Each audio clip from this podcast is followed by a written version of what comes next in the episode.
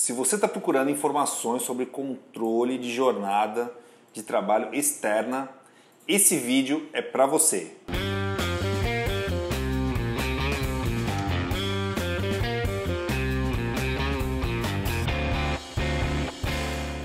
Existe artifícios na legislação chamado artigo 62 né, que ele prevê né, a possibilidade da dispensa do ponto. Então, muitas vezes você tem uma, uma equipe na rua ou funcionário trabalha em outro município tal, você coloca na carteira dele de trabalho, pelo artigo 62, a dispensa do ponto. Então, a partir daí, esse funcionário ele passa a não, não exercer o controle do ponto. Né? Você não precisa lá fazer um registro do ponto manual, ou você não precisa realmente, no caso de empresas maiores de 10 funcionários, fazer aquele ponto eletrônico. Né? O funcionário ele fica dispensado. Ok? Aí o que acontece?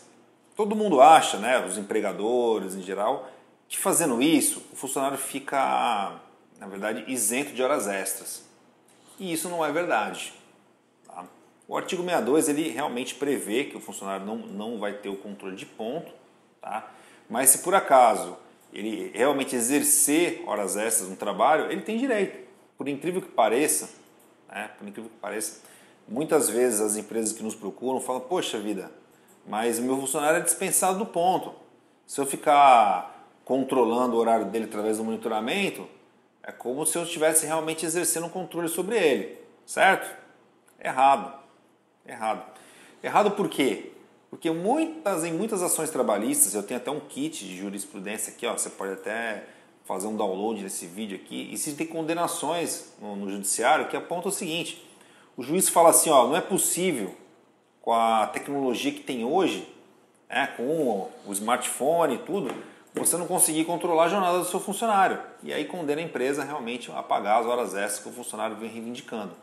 Então é muito melhor você ter uma ferramenta de tecnologia que faça realmente a gestão do trabalho, não do ponto necessariamente, mas pelo menos registre os horários trabalhados, do que você realmente não ter nenhuma ferramenta, tá? E deixar rolar e no final seu funcionário vir alegar que trabalhou horas a mais e você não ter nem sequer controle ou como comprovar que isso aconteceu ou não.